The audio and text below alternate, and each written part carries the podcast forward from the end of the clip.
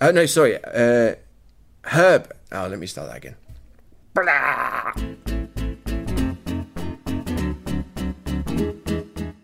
Hello, everyone. My name is Simon Hunter. I'm the editor of the English edition of El País, and this is. A podcast from El País that will be your safety harness on the roller coaster of Spanish news. Whether you're on the red, the amber, or the green list, we're here for you. Confiad en nosotros. So sit back, relax, and let us break down all of the Spanish stories that make you say, It's getting really hard to think of something new for this part every single week. With me, as always, is my peripatetic colleague, Melissa Kitson. How are you, Melissa? I'm good, good, thank you. I have to look up the word peripatetic.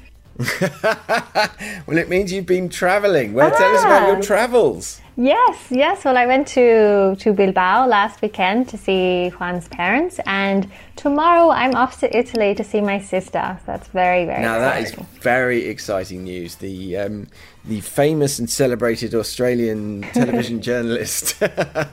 Sorry, I've forgotten her name. What's her first name? Hermione. Hermione Kitson. That's the one. So yeah, that's great news. It's been a while since you've been to been able to go to Italy. You know how long's it been? Yes, I guess I guess it would be a year and a half, almost two years now. So that will be great. Wow. I'll have to tell her to listen to the podcast to, to let her know she's get, she gets a shout out.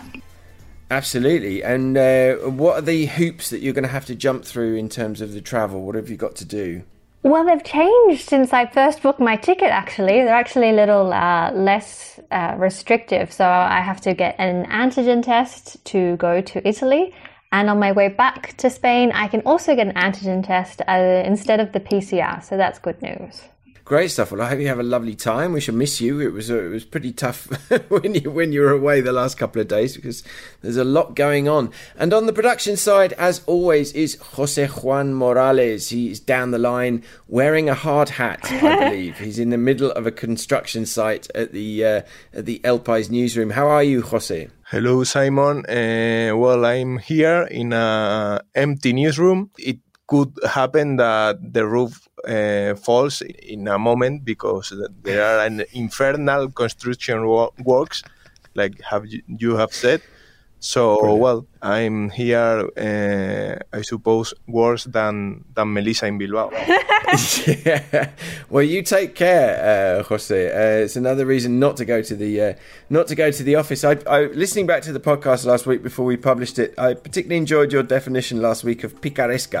uh, I thought maybe we could be this could be a regular thing. Every every week we'll throw you a difficult word and you can explain it. okay, well, I, I'll try to to do it with my uh, Rondanian English. Okay, brilliant.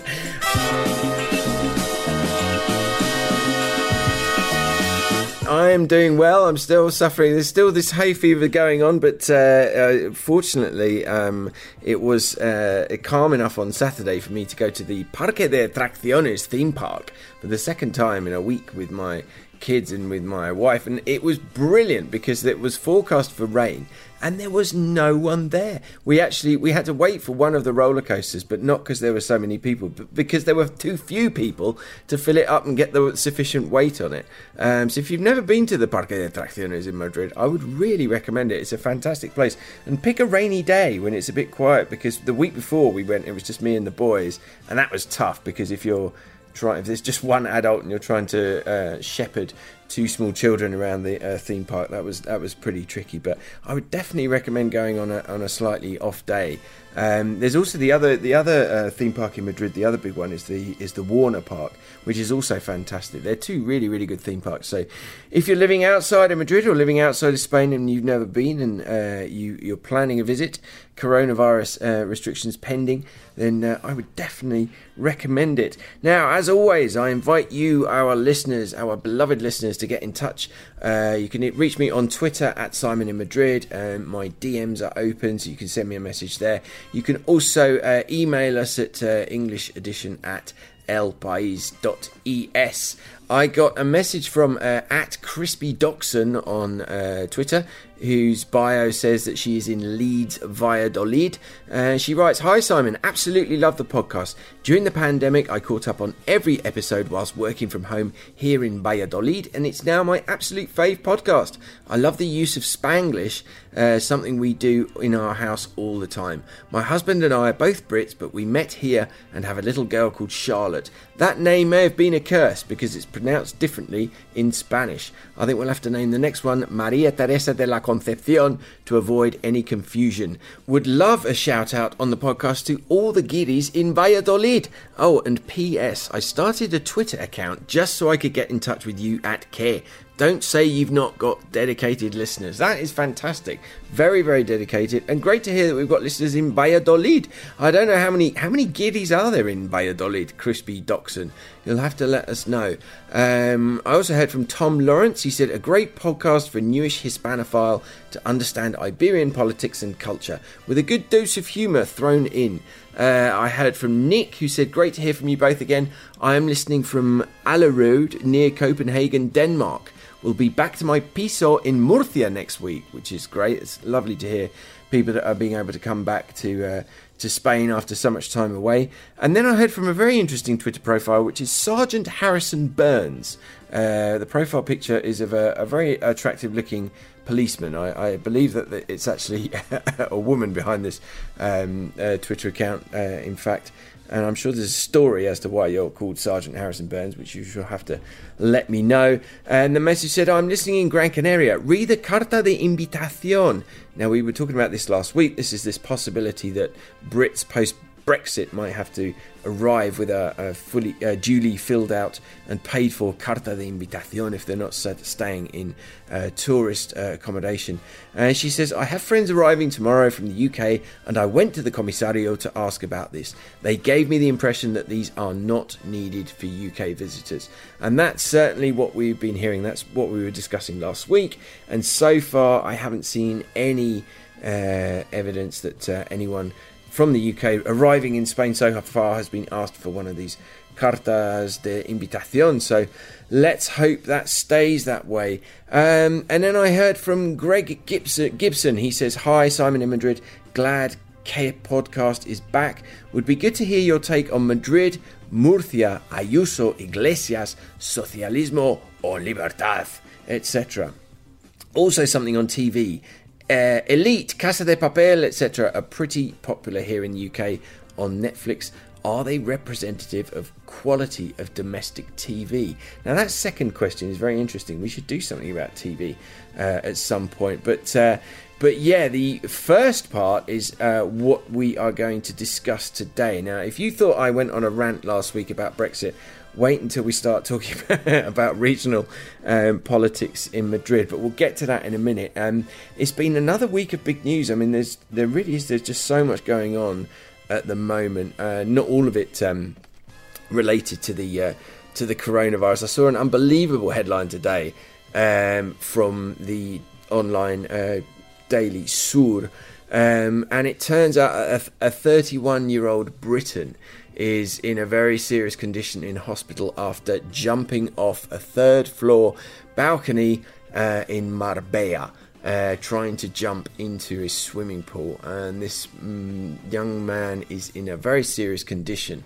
And um, this is something that's known in Spain as balconing, uh, which is the practice of young, normally inebriated, um, normally Britons as well, of uh, jumping off their um, balconies while on vacation in Spain, trying to jump into the swimming pool.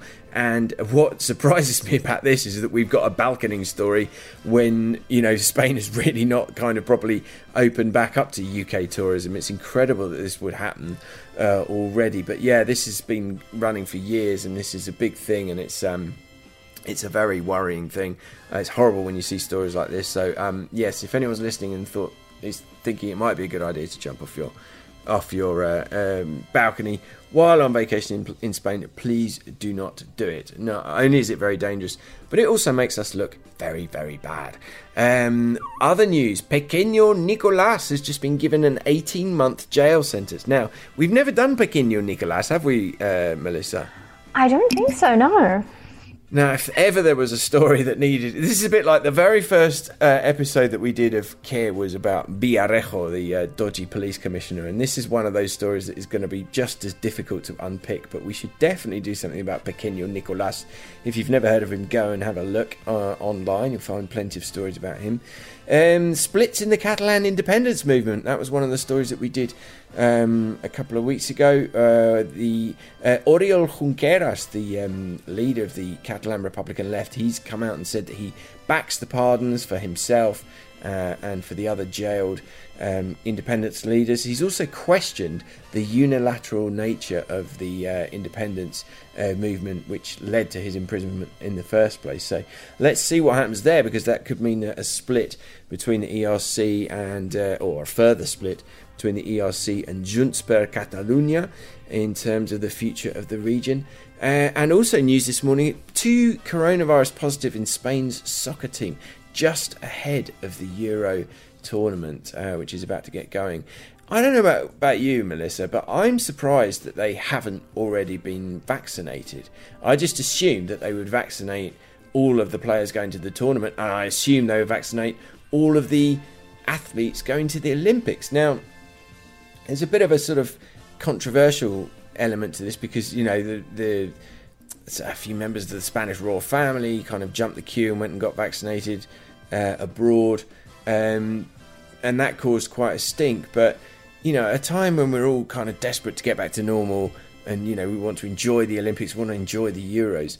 I'm really surprised that they didn't just kind of siphon off 50, you know, 50 vaccine doses and administer them a couple of weeks ahead of the tournament. Um, it seems seems a bit strange, but I guess that's uh, you know even I don't think even the prime minister, Prime Minister Sanchez, hasn't been vaccinated yet, has he? The king, the king of Spain, has been, but it was his turn because of the age group. He, he very dutifully uh, waited, but I guess they're judging that um, that um, public opinion there would there would be something of an outcry. So uh, let us know what you think about that. Um, write me at Simon in Madrid uh, on Twitter. Use the hashtag Podcast uh, as usual.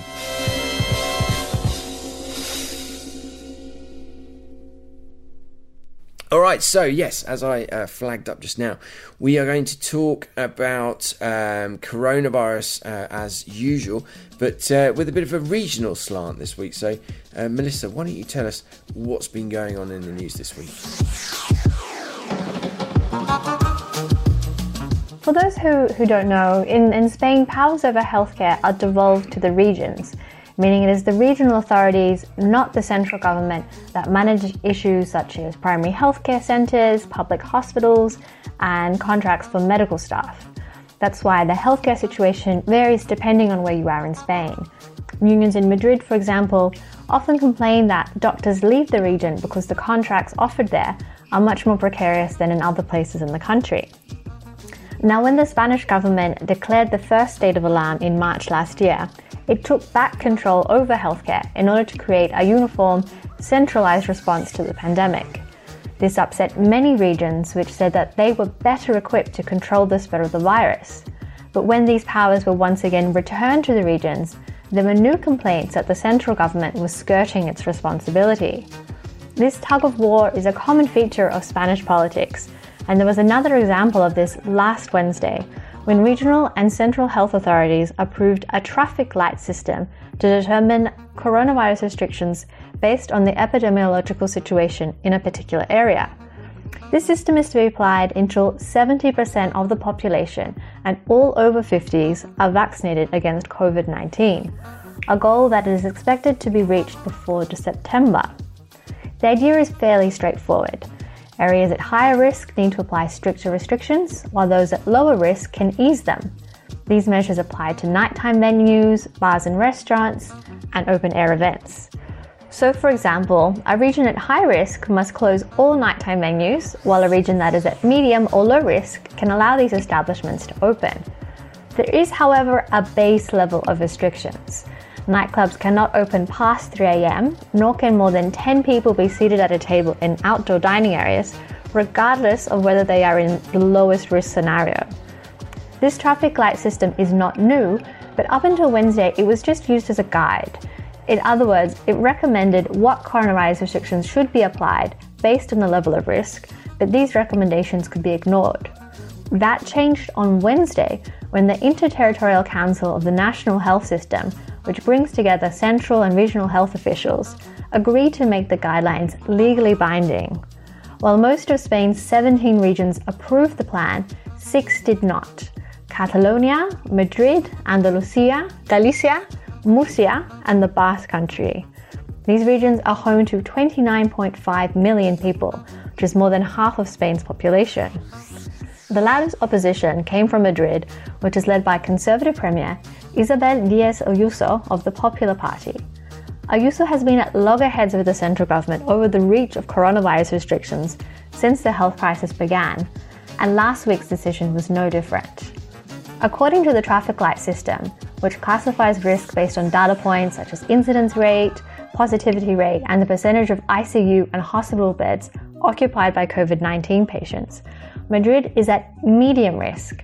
This means only six people are allowed to a table in sidewalk cafes instead of eight, which is the current limit. It also means capacity at large venues has to be reduced from 7,000 to 2,500.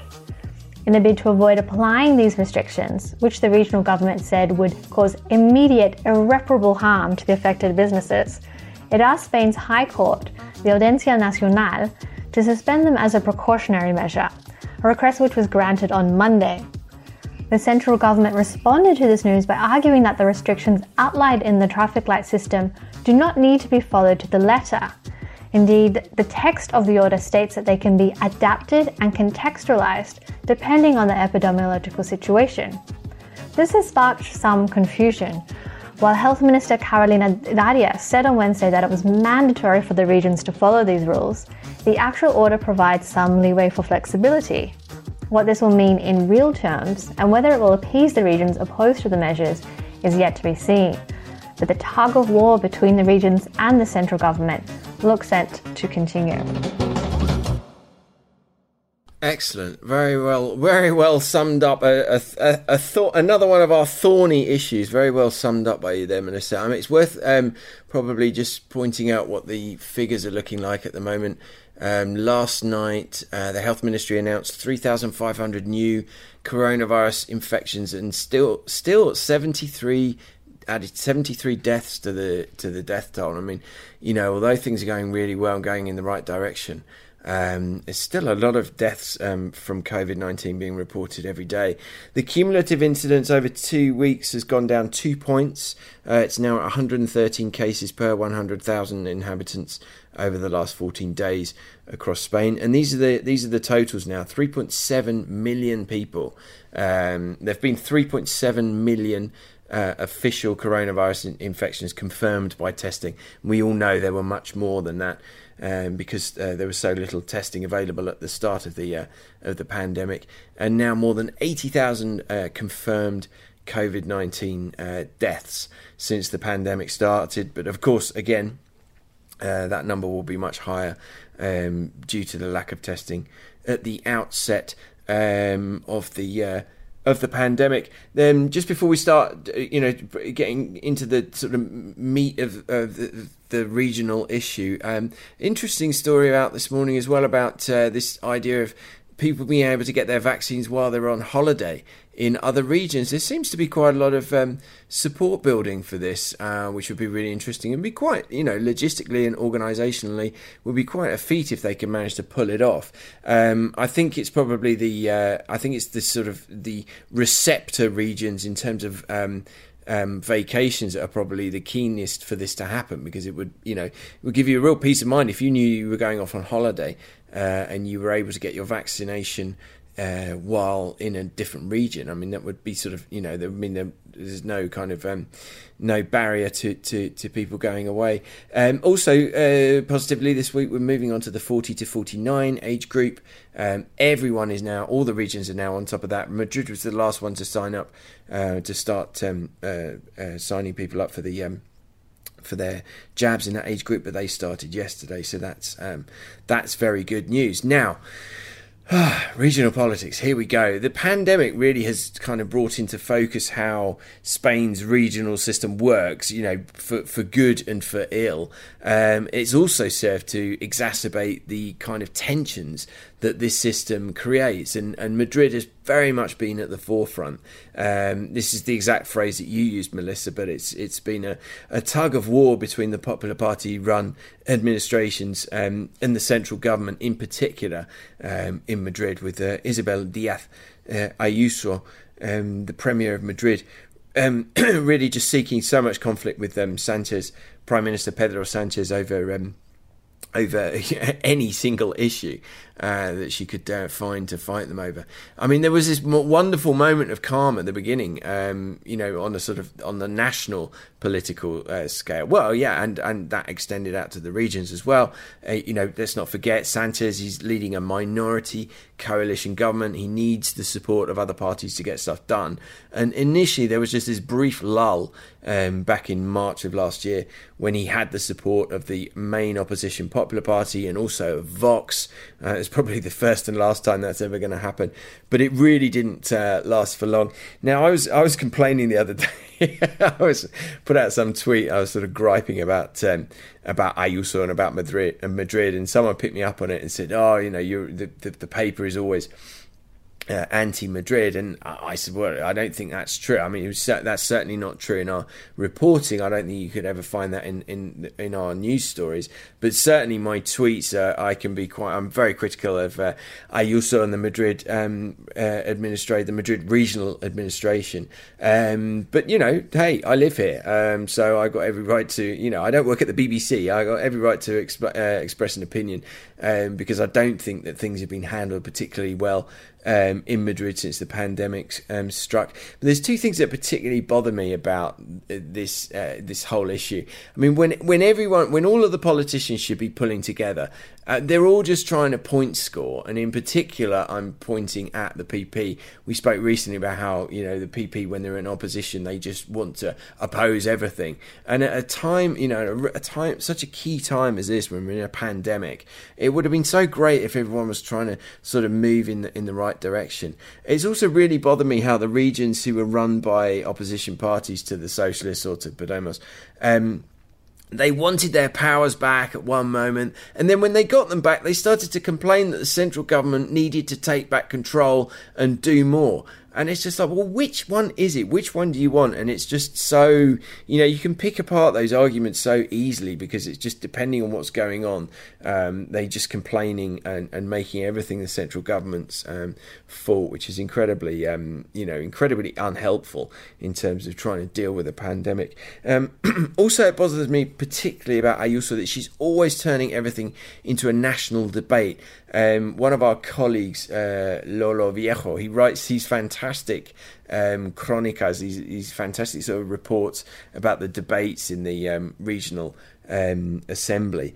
And it's just unbelievable. You'd think that they were in Congress because she's talking about, you know, she'll talk about ETA and the way that um, you know, uh, Sanchez is is um, pardoning ETA prisoners or moving ETA prisoners um, for, to jails close to the Basque Country. And she was having a go last week about the uh, pardons for the uh, for the um, uh, Catalan independence leaders. It's like, well, you know, well, why are you why are you wading into this? Why aren't you talking about uh, issues that are under your you know competencies as the as the regional premier. But I, I guess that's the thing. I, I, think you know I wouldn't rule out Ayuso eventually having a run, ending up you know as the leader of the national PP uh, and having a run.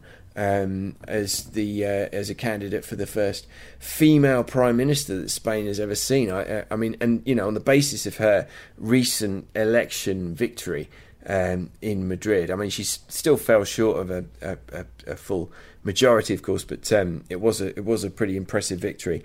Um, it wouldn't, you know, we can't um, completely rule it out, but um, I think a lot of this noise.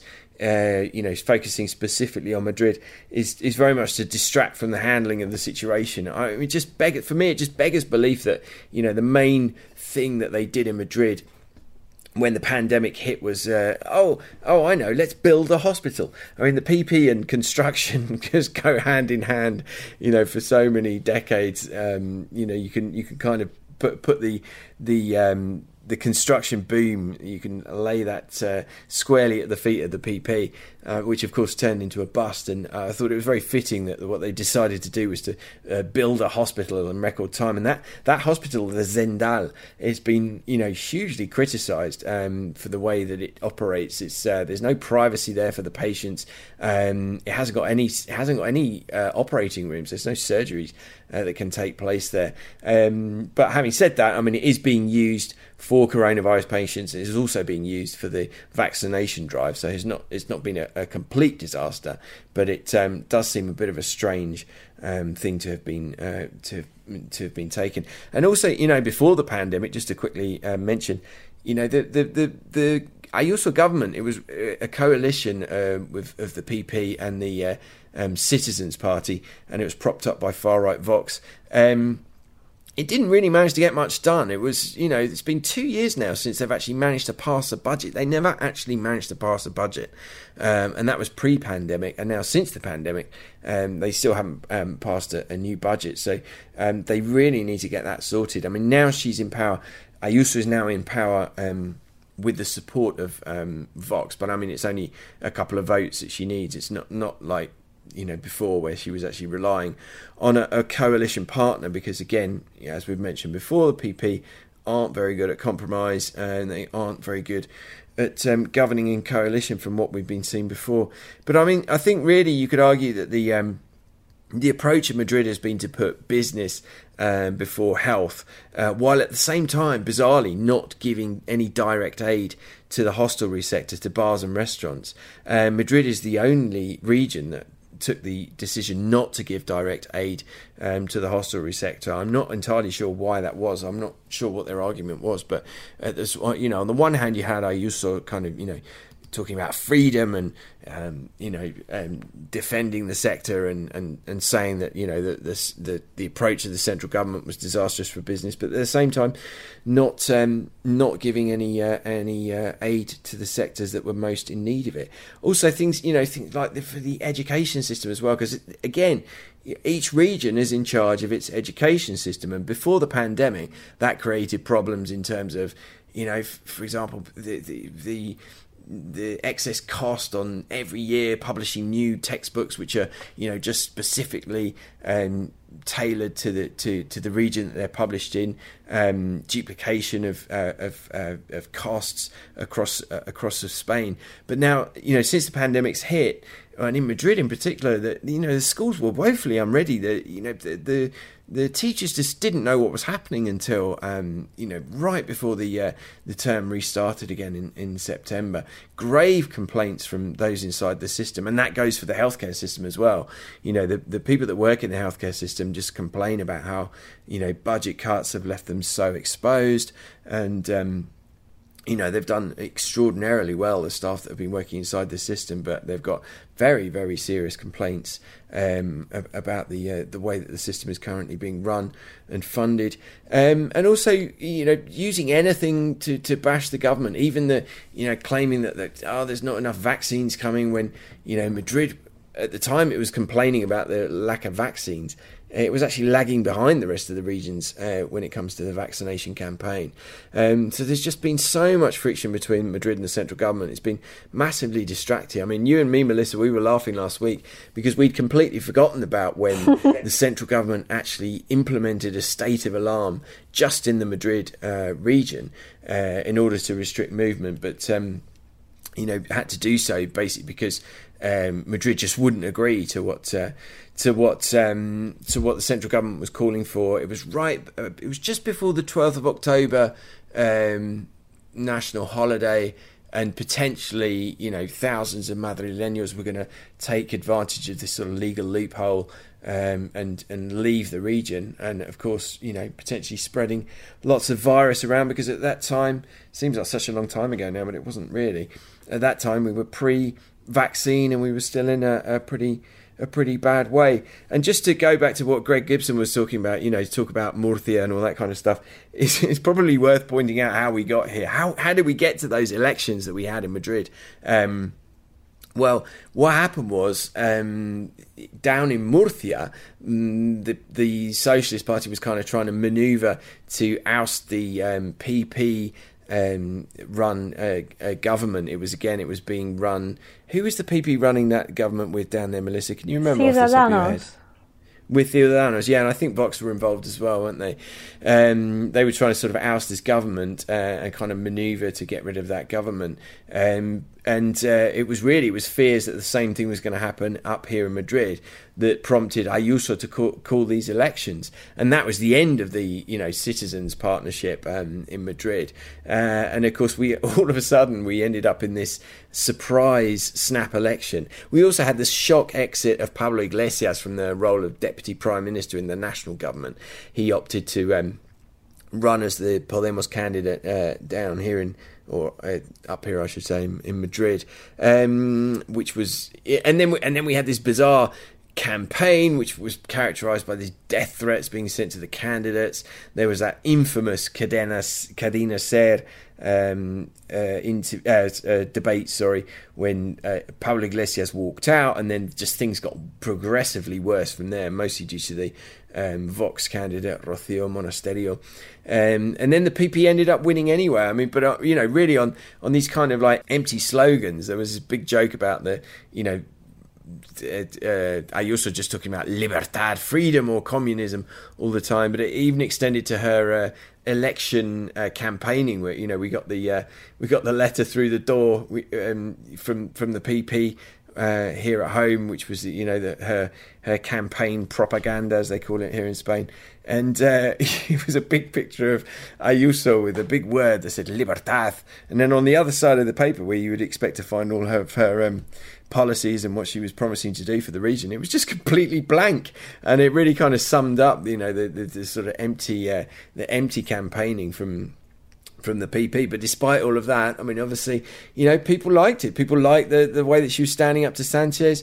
Um, people liked the, the, the slogan of Libertad. And also, she's been talking up Madrid so much. I mean, she, I mean, you know, bizarre statements sometimes. Like, very famously, when she was running for office the first time around a couple of years ago, she said that thing about um, traffic jams at three o'clock in the morning in Madrid being a sign of the city's identity, uh, which was widely derided. I mean, I know I get what she meant. She just meant it's such a vibrant city that you know it's so great that we have traffic jams at three o'clock in, in the morning.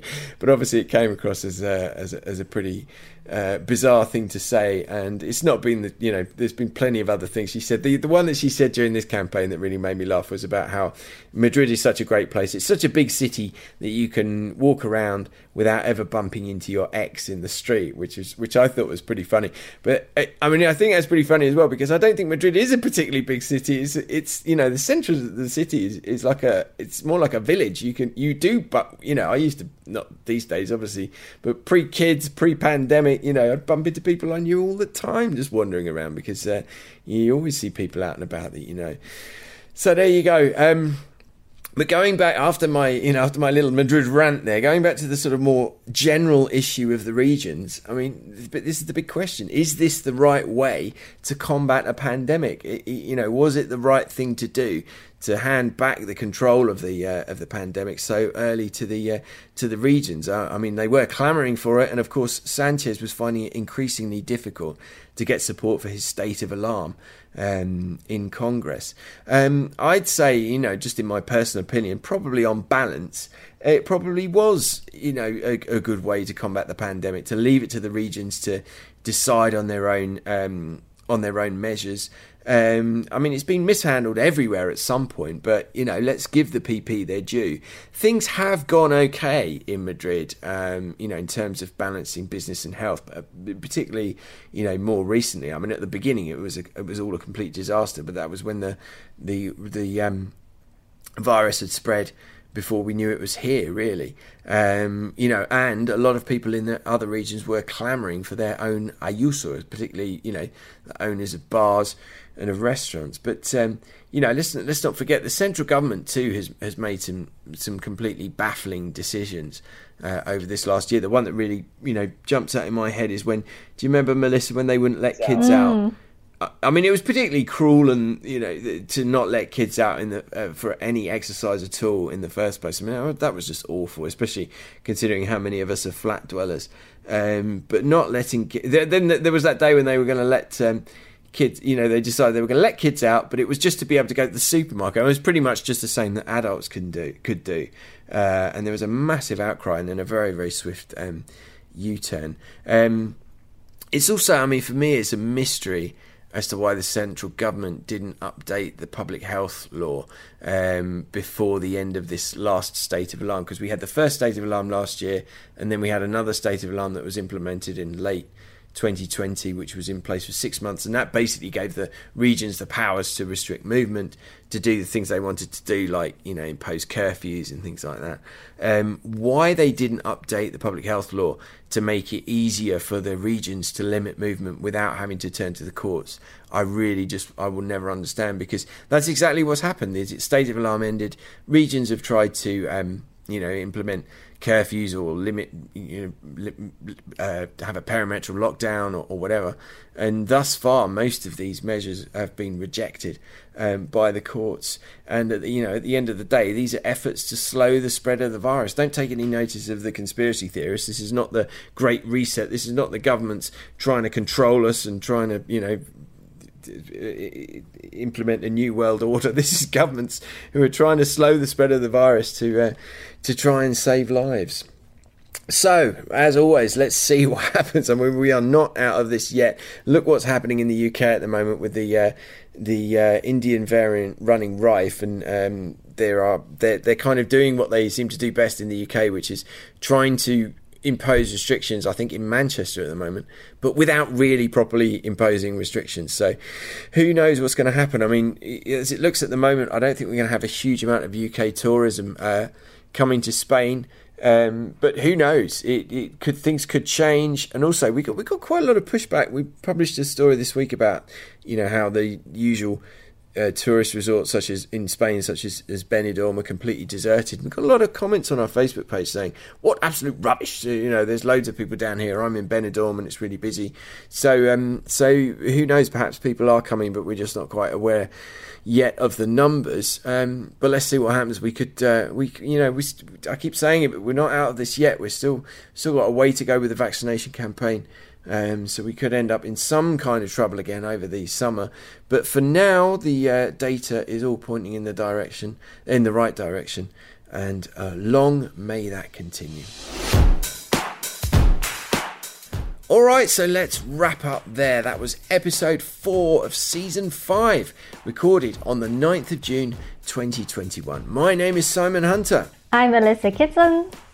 And this was ¿Qué? A podcast that tries to explain what happens in Spain to those of us who sometimes get a little bit lost in translation. This is an El País production. It was recorded right here in our Madrid homes under the expert guidance of Jose Juan Morales, who I hope is not sitting under a pile of roof rubble. You can listen to Qué on your favourite podcast app. You can also request it via Alexa, Siri, or your Google Assistant. We'll be back next week with a brand new host of issues. Thank you for listening. Adios. Ciao.